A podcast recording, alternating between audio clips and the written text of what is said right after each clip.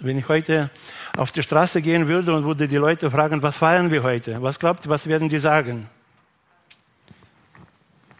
Ein Vatertag, oder? Wird wahrscheinlich selten jemand sagen, ja, Himmelfahrt. Mit Himmelfahrt kann diese Welt nichts anfangen. Die wissen gar nicht immer richtig, was, da, was, das, was, was Himmelfahrt bedeutet.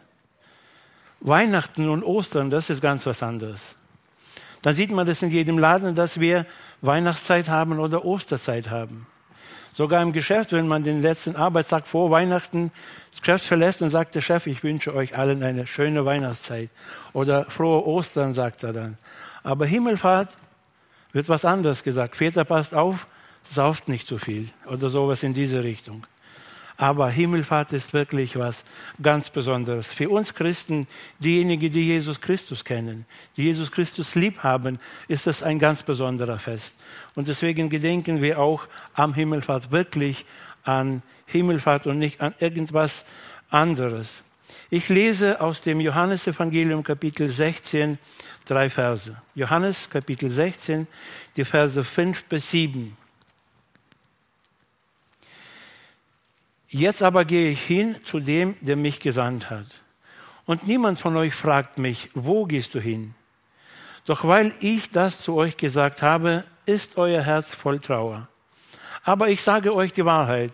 Es ist gut für euch, dass ich weggehe. Denn wenn ich nicht weggehe, kommt der Tröster nicht, nicht zu euch. Wenn ich aber gehe, will ich ihn zu euch senden. Wenn wir die das Neue Testament durchlesen, finden wir ganz wenig über die Himmelfahrt. Den Vers, den wir heute gelesen haben, als wir zum Gottesdienst gekommen sind, im Lukas-Evangelium, da erwähnt Lukas ganz kurz über die Himmelfahrt. Markus Evangelium ganz kurz. Einige sagen auch, dass das der Schluss Markus Evangelium, das ist, wer weiß, ob das wirklich so ist oder nicht. Und in der Apostelgeschichte. Apostelgeschichte, was wir vorhin gelesen haben, da schreibt wieder Lukas ein bisschen deutlicher und ein bisschen mehr. Aber das ist auch alles, was wir im Neuen Testament über die Himmelfahrt finden können. Aber wenn wir die Kapitel 13 bis 17 Johannesevangelium lesen, das ist dieser letzte Abend, wo Jesus Christus mit seinen Jüngern zusammen war und noch so viel gehabt hat, ihnen zu sagen. Und da erwähnt er immer wieder, ich werde gehen und ich werde diese Erde verlassen. Ich gehe wieder zu meinem Vater. Und das sagt er einige Mal in diesen Kapiteln. Und das, was wir jetzt gerade gelesen haben, sagt er auch, zu seinen Jüngern, sagt er, eigentlich werdet ihr wahrscheinlich traurig sein, aber eins kann ich euch sagen, es ist gut für euch, dass ich weggehe. Und dann stellt man sich diese Frage natürlich, wie kann Jesus sowas sagen? Diese Jünger, die ihm diese dreieinhalb Jahre oder drei, ein bisschen mehr als nachfolgen, die haben alles verlassen, die haben ihren Job aufgegeben, die haben sich voll entschlossen, Jesus nachzufolgen. Und nicht nur diese kurze Zeit, sondern lebenlang. Immer. Sie haben ihre Zukunft auf ihn ausgebaut, weil sie waren ja fest überzeugt, Jesus Christus ist der verheißene Messias. Er ist der Sohn Gottes. Und sie wollten ihr Leben mit ihm verbringen. Und jetzt auf einmal sagt er, er wird sie verlassen, er wird gehen. Und dann sagt er auch noch dazu, und es ist auch gut so, dass ich gehe. Und warum ist das gut so? Wollen wir uns einige Antworten darauf geben? Und ich habe sechs Punkte mir aufgeschrieben, wo man wirklich oder wo die Jünger und wir feststellen können, es ist wirklich gut, dass Jesus gegangen ist. Und der erste Punkt heißt Himmelfahrt, noch ein Beweis der Göttlichkeit Jesu Christi. Diese Himmelfahrt war nochmal ein Beweis, dass Jesus Christus wirklich der Sohn Gottes ist.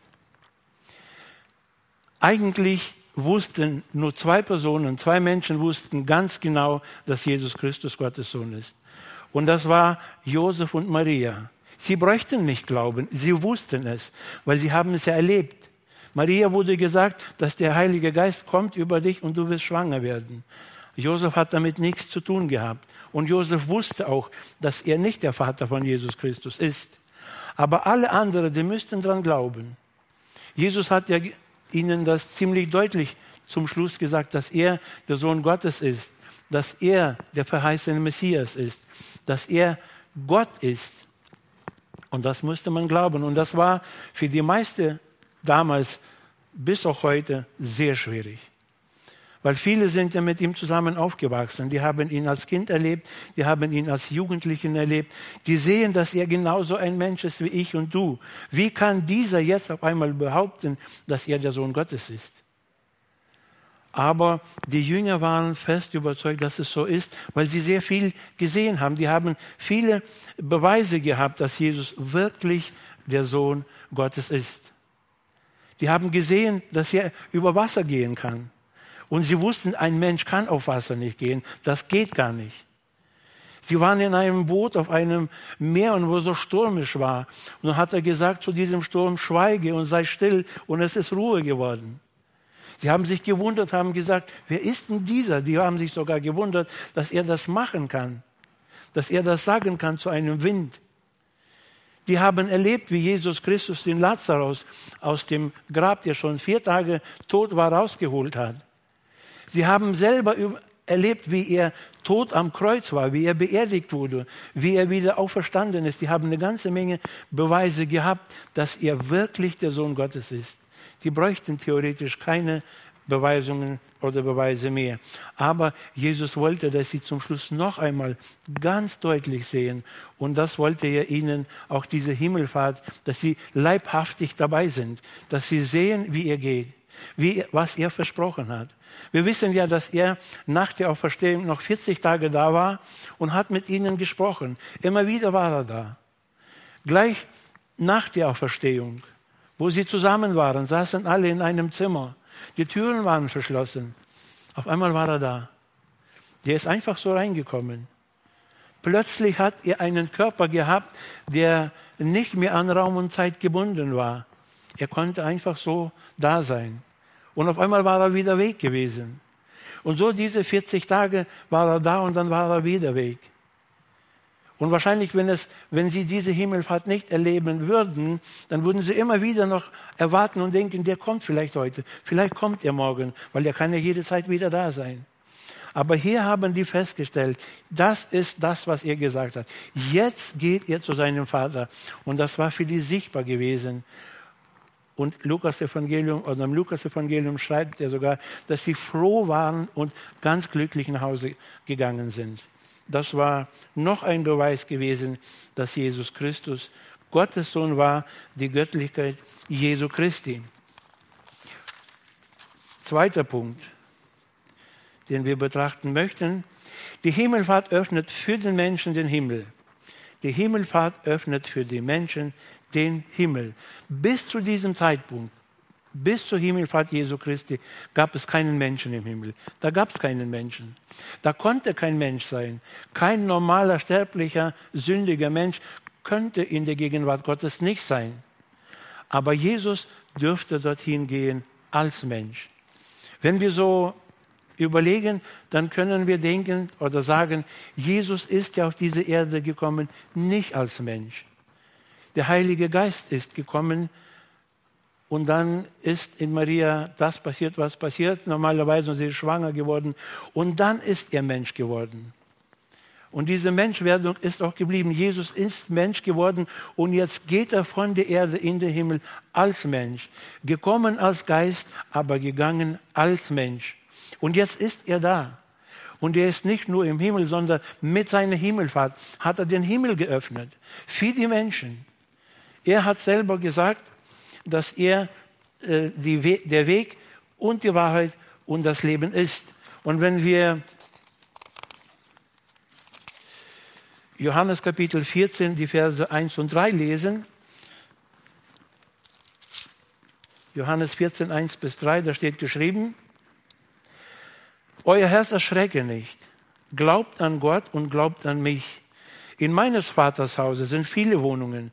Wenn es nicht so wäre, hätte ich dann zu euch gesagt, ich gehe hin, euch die Städte zu bereiten. Und wenn ich hingehe, euch die Städte zu bereiten, will ich wiederkommen und euch zu mir nehmen, damit ihr seid, wo ich bin.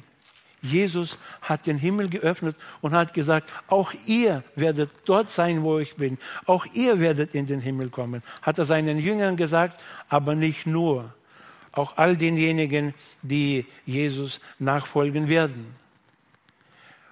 Aber wir wissen auch, dass es auch, die Bibel sagt uns, zeigt uns sogar, es gibt Beweise, dass Jesus Christus als Mensch im Himmel ist. Wenn wir Apostelgeschichte 7 lesen, Apostelgeschichte 7, die Verse 55 und 56. Das ist eine Begebenheit, wo Stephanus gesteinigt wurde.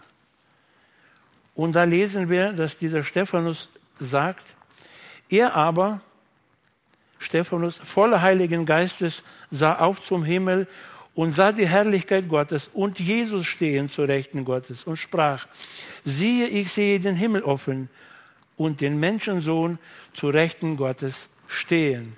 Er hat den offenen Himmel gesehen, den Himmel, den Jesus geöffnet hat und hat gesehen, da ist ein Mensch. Er hat nicht gesagt, ich habe einen Gottessohn gesehen, ich habe einen Menschensohn gesehen. Ich weiß nicht, ob er sich gewundert hat oder nicht, aber er hat gesehen, dass im Himmel einen Menschen gibt. Und Johannes, als er auf der Insel Patmos war, äh, bekräftet es noch einmal. Auch der hat es gesehen. Johannes, Offenbarung Kapitel 1, Verse 12 bis 13. Da steht geschrieben, und ich wandte mich um zu sehen nach der Stimme, die mit mir redete. Und als ich mich umwandte, sah ich sieben goldene Leuchter und mitten unter den Leuchtern einen, der war einem Menschensohn gleich, angetan mit einem langen Gewand und gerüstet um die Brust mit einem goldenen Gürtel. Auch Johannes hat die Möglichkeit gehabt, in den Himmel hineinzuschauen und hat auch einen Menschen im Himmel gesehen. Also der Himmel ist für den Menschen geöffnet und ist offen bis auf den heutigen Tag weil wir in dieser Gnadenzeit leben, wo Jesus für den Menschen den Himmel aufgetan hatte. Der dritte Punkt. Der dritte Punkt, die Himmelfahrt hat möglich gemacht das Kommen des Heiligen Geistes. Die Himmelfahrt hat Möglichkeit das Kommen des Heiligen Geistes. Wir lesen im Johannesevangelium, Johannesevangelium Kapitel 16, Vers 7, den haben wir auch schon mal gelesen heute.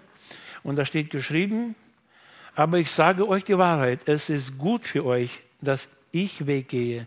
Denn wenn ich nicht weggehe, kommt der Tröster nicht zu euch. Wenn ich aber gehe, will ich, zu, will ich ihn zu euch senden. Und zwei Kapitel vorher, schon im Kapitel 14, spricht Jesus auch schon darüber.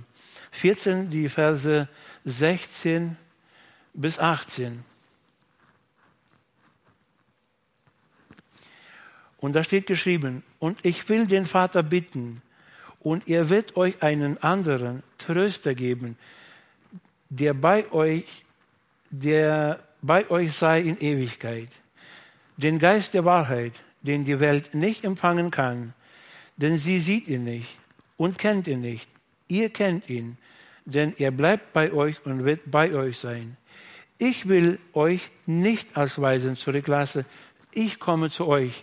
Und hier sagt er auf einmal, ich will den Geist zu euch senden. Und auf einmal sagt er, ich will bei euch sein. Und das ist das Große, was wir haben. Jesus Christus in, durch den Heiligen Geist lebt in uns. Und das ist nur machbar gewesen oder das konnte nur geschehen, wenn Jesus diese Erde verlassen wird. Hat er gesagt, wenn ich nicht gehe, dann kann ich diesen Tröster nicht zu euch senden. Und das ist, wir werden bestimmt noch vieles darüber hören. In zehn Tagen feiern wir ja Pfingsten und das ist der Tag des Kommen des Heiligen Geistes. Aber heute können wir schon feststellen, dass der Heilige Geist was ganz Besonderes ist. Wenn der Heilige Geist nicht auf diese Erde gekommen wäre, dann würden wir ganz sicher heute nicht hier sein. Und dann würden ganz sicher auf dieser Erde keine einzige Kirche oder Christen geben. Aber Jesus wusste, dass es so ist. Und deswegen hat er gesagt, es ist besser für euch, dass ich gehe. Wenn ich nicht gehe, dann kann er den Heiligen Geist nicht senden. Und wir wissen, dass der Heilige Geist eine ganz besondere Aufgabe hat. Das Erste, was er gemacht hat, als er kam, wurden Gemeinden gegründet. Das war seine Aufgabe gewesen, Menschen zu Jesus zu rufen und Gemeinden zu gründen. Aber vorher musste er den Menschen die Augen auftun.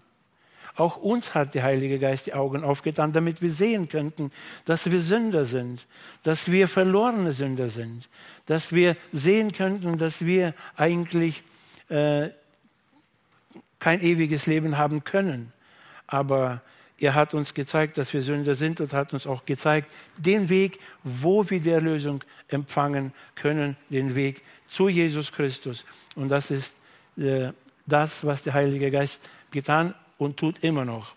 Und wir haben auch gelesen, dass der Heilige Geist ein Tröster ist. Und einen Tröster braucht ein jeder, denke ich. Ob man jung oder alt ist, wir brauchen immer einen Tröster.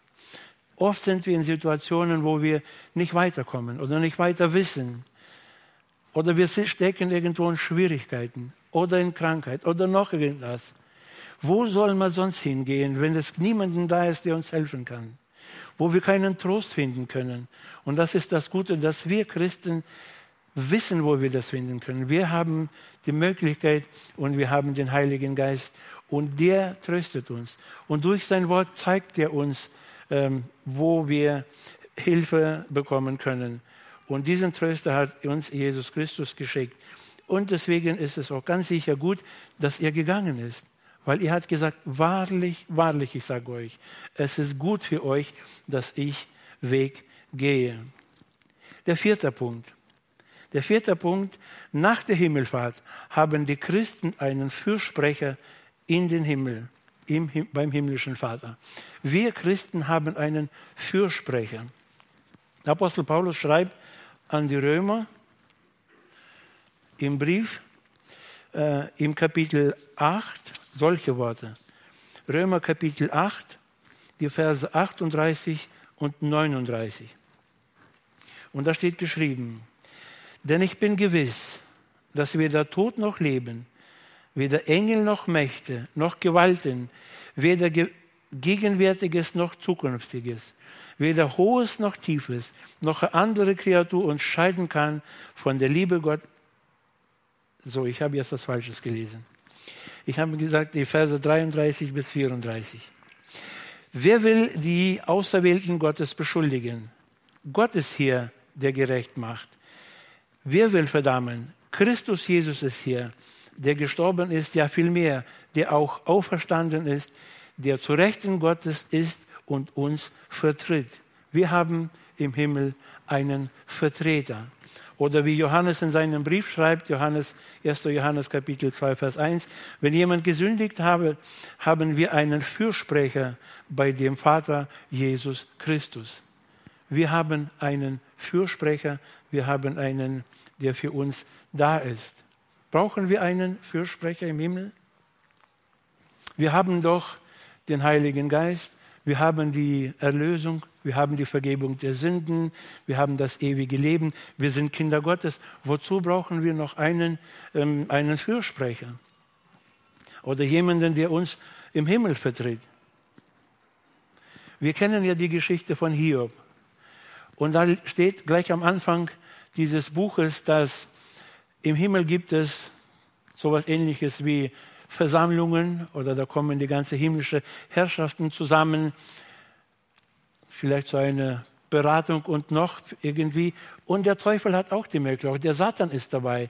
Der hat auch einen Zugang zu Gott. Und was tut er? Der verklagt gerade diejenigen, die Jesus erlöst und erkauft hat. Damals hat er Hiob verklagt. Er hatte nicht so richtig verklagt, aber hat zu Gott gesagt, ja natürlich, weil du das und das gemacht deswegen ist er so brav oder so gut. Aber bis auf den heutigen Tag ist er da und guckt besonders auf die Christen, guckt besonders auf die Kinder Gottes und sagt, schau mal da, derjenige, guck mal, was der sagt. Guck mal, wie viel Hass in diesem Mann noch steckt. Guck mal, wie der schimpft. Guck mal, was der danach tut. Aber guck mal, wie wütend, wütend der ist. Das kann ja nicht sein, dass diese Menschen Kinder Gottes sind. Kinder Gottes machen sowas nicht. Aber Jesus sagt, ja, ich weiß, die sind immer noch da unten und die sind nicht vollkommen. Und die tun manchmal das, was sie nicht tun sollen. Aber das sind meine Kinder. Für die habe ich mein Leben gegeben. Ich habe sie erlöst, ich habe sie gekauft, die gehören alle mir. Und der macht es bis auf den heutigen Tag. Er vertritt uns gerade da, wo wir äh, was falsch machen oder nicht das, weil der Teufel immer die Möglichkeit hat, uns noch zu verklagen. Und deswegen haben wir einen Fürsprecher bei Gott und deswegen war das auch gut, was Jesus gesagt hat. Es ist gut für euch, dass ich weggehe. Fünfter Punkt. Fünfter Punkt. Die Himmelfahrt hat möglich gemacht die Verbreitung des Heiligen, äh, die Verbreitung des Evangeliums. Die Himmelfahrt hat möglich gemacht die Verbreitung des Evangeliums. Wenn wir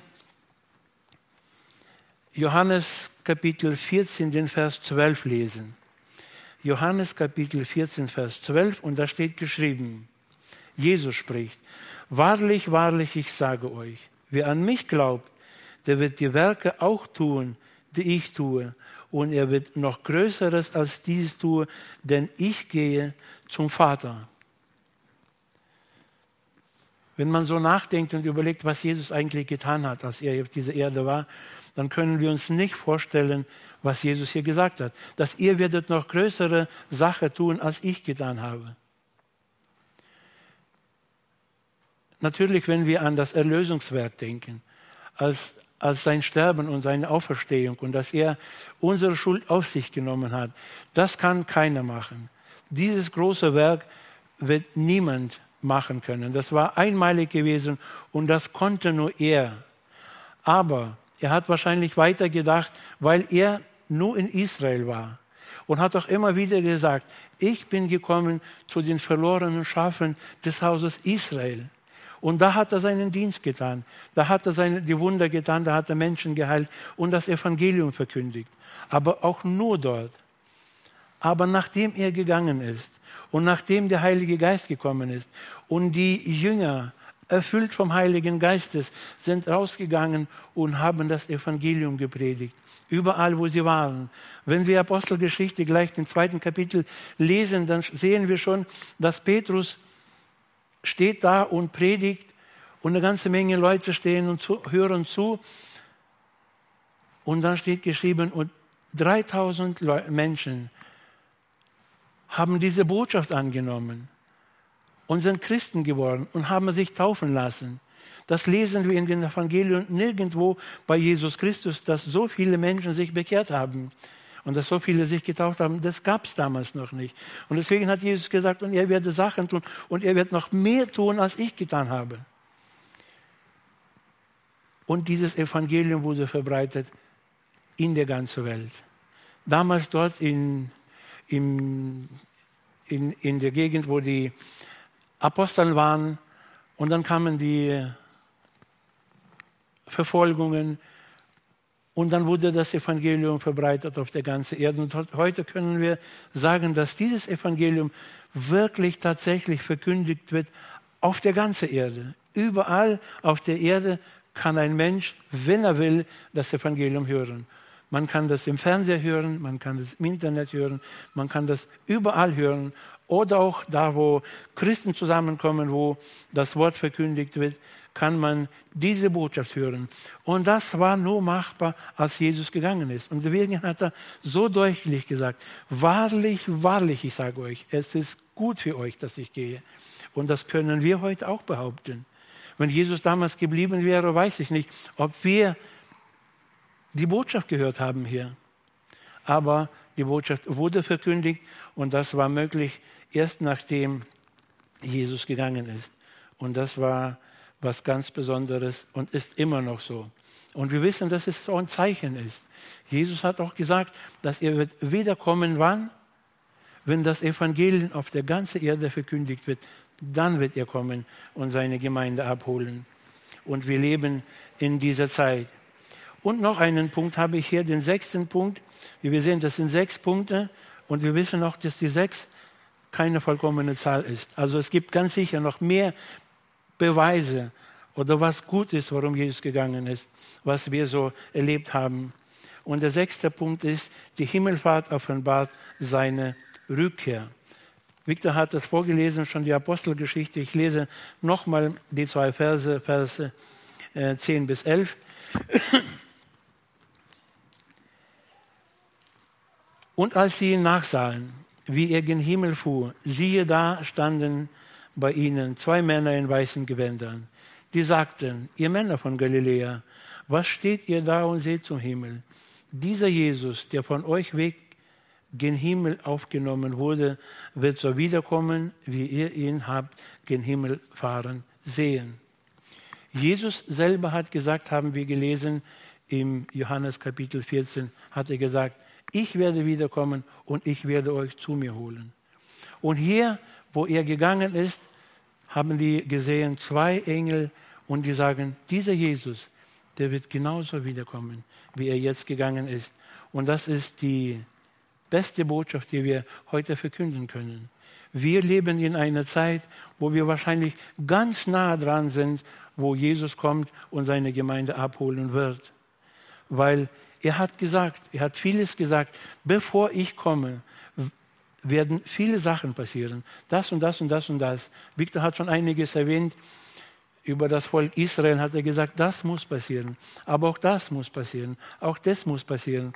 Und hat er gesagt, und als die Gesetzlosigkeit überhand nimmt, dann werde ich kommen. Kann jemand behaupten, dass wir nicht in einer Zeit wohnen, wo die Gesetzlosigkeit überhand nimmt? Einige nicken das. Weil sogar diejenigen, die Gesetze vertreten müssen, die sind jetzt auf einmal gesetzlos geworden. Die halten sich selber nicht an die Gesetze. Die verlangen, dass die Menschen sich an die Gesetze halten, aber selber brechen die immer wieder die, ihre Gesetze, die sie ähm, irgendwann mal festgeschrieben haben. Und in dieser Zeit leben wir heute.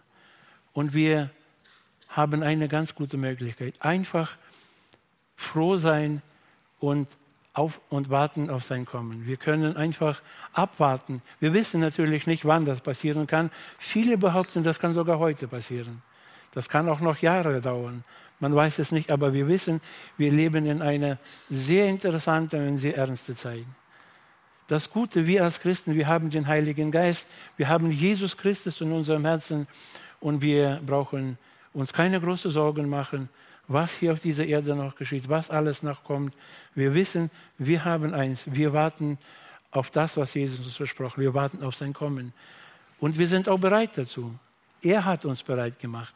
Er hat uns die Gerechtigkeit zugesprochen, die eigentlich nur ihm zustand, aber die hat er uns zugesprochen und deswegen hat er uns auch bereit gemacht auf sein Kommen und auf das warten wir und auf das freuen wir uns. Das, die Himmelfahrt hat uns haben, äh, vieles Gutes, was wir heute gesehen haben, dass er gegangen ist.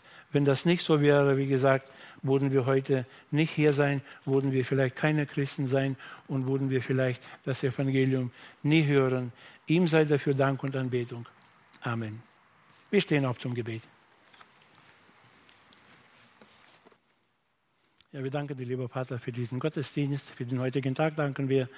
Wir danken, dass wir die Möglichkeit haben, Gemeinschaft zu haben, die Möglichkeit haben, dich anzubeten dein Wort lesen und wir freuen uns sehr, dass wir dein Wort haben und dass dein Wort ein Licht ist auf unserem Wege und wir wissen, dass dein Wort uns auch zum Ziel bringt. Du bringst uns zum Ziel. Unser Ziel ist, in Ewigkeit bei dir zu sein. Wir danken, dass du den Himmel geöffnet hast für uns Menschen und dass der Himmel immer noch offen steht und dass du auch heute noch rufst, Menschen, die die Erlösung, Vergebung noch nicht haben, dürfen zu dir kommen und dürfen sich freuen auf dein Kommen. Ja, wir warten auf dein Kommen und wir freuen uns, dass wir bereit sind. Dir allein dafür Dank und Anbetung. Amen.